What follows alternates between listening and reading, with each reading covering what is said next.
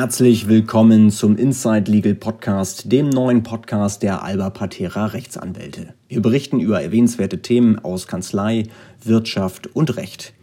Heute aus dem Urheberrecht mit dem Thema Was macht eigentlich ihr für meine Kreativität vereinnahmtes Geld? Die große Klagewelle aufgrund der Paragraphen 72d und e Urhebergesetz ist fast zwei Jahre nach der Urhebervertragsrechtsreform auch im Bereich der Musik bisher ausgeblieben. Nicht ohne Grund. Als im März 2017 die Reform zum Urhebervertragsrecht in Kraft trat, bangte die Verwertungsindustrie vieler Kreativer, insbesondere der Schauspieler, Autoren, Regisseure, Komponisten, Musiker, Journalisten und Fotografen. Würden nun alle kommen und ihr erweitertes Recht auf Auskunft und Rechenschaft auf Gedeih und Verderb durchsetzen wollen? Waren die Unternehmen überhaupt vorbereitet, ihre Hosentaschen derart umzukrempeln, dass auch noch dem Geiger aus dritter Reihe gezeigt werden könnte, ob sich irgendwo noch ein Taler für seine Einspielung fände oder nicht? Nun, die große Klagewelle ist bisher ausgeblieben. Verwerter sollten sich deshalb aber nicht der Vorstellung hingeben, die von ihnen geliebten und gepflegten Künstler hätten die Änderung des Gesetzes womöglich übersehen. Denn in der Kreativgemeinde hat die Reform ohne Zweifel Eindruck gemacht. Schließlich hatte sich der damalige Bundesjustizminister Heiko Maas wesentlich für die Reform eingesetzt. Und dies zu einer Zeit, in der er unter den Augen der Boulevardpresse frisch verliebt mit der renommierten Schauspielerin Nathalie Wörner um die Häuser zog. Nicht auszuschließen, dass er ihr nicht nur Rosen, sondern auch neue Auskunftsansprüche bringen wollte. Inzwischen häufen sich die Anfragen zur Auslegung der 32d und e Urhebergesetz von beiden Seiten, den Urhebern und Verwertungsunternehmen denjenigen Juristen alter Schule, die in der Methodenlehre noch gelernt haben, dass ein Gesetzestext immer dann mehr Glaubwürdigkeit und Nachhaltigkeit erzielt, wenn er klare Aussagen trifft und sogenannte unbestimmte Rechtsbegriffe so weit wie möglich meidet, ist der von der GroKo verabschiedete Gesetzestext in vielen Teilen ein Krampf.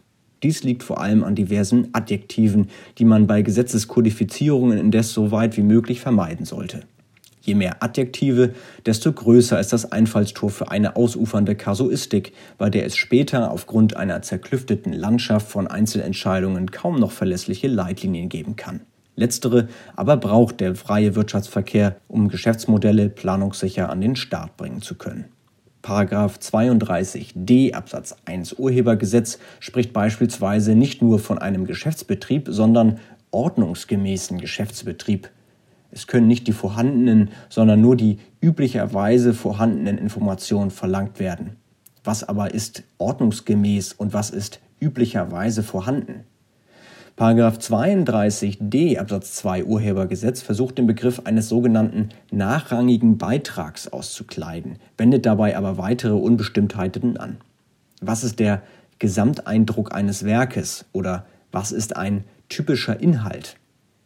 Vollends von hinten durch die Brust geschossen wirkt die eigenartige Kompromissformel des Paragraphen 32e Absatz 2 Urhebergesetz.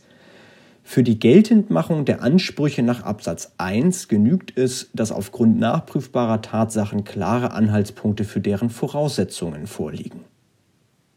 Wie würde der BGH ein Abstufungsmodell zwischen einem klaren, weniger klaren, einfachen, eher unklaren oder völlig unklaren Anhaltspunkt für die in Absatz 1 beschriebenen Sachverhalte entwickeln? Spannend wird es vor allem bei der Frage der Verhältnismäßigkeit in 32d Absatz 2 Nummer 2 Urhebergesetz zeigt sich, dass die Anfrage des Urhebers auch aus anderen Gründen als der Nachrangigkeit seines Beitrags in der Verwertung unverhältnismäßig ist, entfällt die Frageberechtigung vollends. Auch 32e gilt dann nicht. Bei den Leistungen von Musikern in audiovisuellen Produktionen kann dies zum Beispiel der Fall sein, wenn diese ein Auftragshonorar von der Produktionsfirma erhalten haben und trotz einer kollektiven Wahrnehmung ihrer weiteren Auswertungsrechte über die GEMA für Urheber oder die GVL für Interpreten später weitere Auskunft von der Produktionsfirma verlangen. Hat die Produktionsfirma beispielsweise das Filmwerk oder eine TV-Serie in das Ausland zur Ausstrahlung lizenziert, so muss es den Musikbeteiligten genügen, ihre Sendevergütungen über die ausländischen Schwestergesellschaften der GEMA und GVL zu erhalten. Für zusätzliche Auskunft und Rechnungslegung der Produktionsgesellschaft ist daneben kein Raum.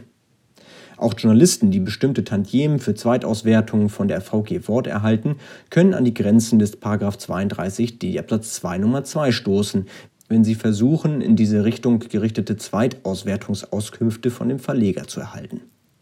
Nutzt indes der Primärverwerter die ihm vom Urheber umfassend eingeräumten Rechte dazu, seinerseits einer Verwertungsgesellschaft Wahrnehmungslizenzen an den Werken einzuräumen, was der Fall sein kann, wenn der Urheber nicht vorab entsprechende Rechte an die Verwertungsgesellschaft vergeben hat, so kann sich der Auskunfts- und Rechenschaftsanspruch des Urhebers auch aus 32e Urhebergesetz durchaus auch gegen eben diese Verwertungsgesellschaft richten.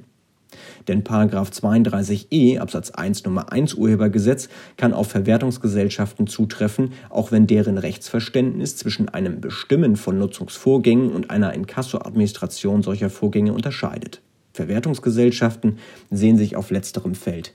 Sie sehen sich nicht als Bestimmer von Nutzungsvorgängen, auch nicht als Gestalter von Geschäftsmodellen in Bezug auf eine etwaige Befürchtung der Verwertungsindustrie, sich aufgrund der erweiterten Rechte der Urheber und Interpreten künftig zu sehr in die Karten schauen lassen zu müssen, Geschäftsgeheimnisse preiszugeben und Zahlen an Auskunftssteller berichten zu müssen, die im bilateralen Verhältnis zwischen zwei Verwertern strengen Vertraulichkeiten unterliegen können, lässt sich 32d Urhebergesetz wiederum restriktiv lesen. Denn die Auskunftspflicht beschränkt sich auf die Erträge, die aus der konkreten Werknutzung folgen. Entsteht, wie zum Beispiel bei Film und Fernsehen, ein multimediales Produkt, so darf der Verwerter den Werkanteil also wohl zunächst extrahieren und entsprechend proratierte Auskünfte erteilen. Es bestehen erhebliche Zweifel daran, dass der Gesetzeszweck so weit ginge und es noch verhältnismäßig wäre, wenn ein Filmkomponist sämtliche Umsätze auf den gesamten Film in allen Facetten erfragen dürfte, obgleich sein Anteil nur einen, zwar nicht nachrangigen, aber gleichwohl prozentual ins Verhältnis zu setzenden Anteil an dem Gesamtwerk ausmacht. Es bleibt abzuwarten, ob erste Gerichtsurteile zu den Paragraphen 32d und e Urhebergesetz in eine gleiche Richtung steuern werden. Das war's mit dem Inside Legal Podcast für heute. Vielen Dank für Ihre Aufmerksamkeit und besuchen Sie uns doch gerne auch auf www.albapatera.com.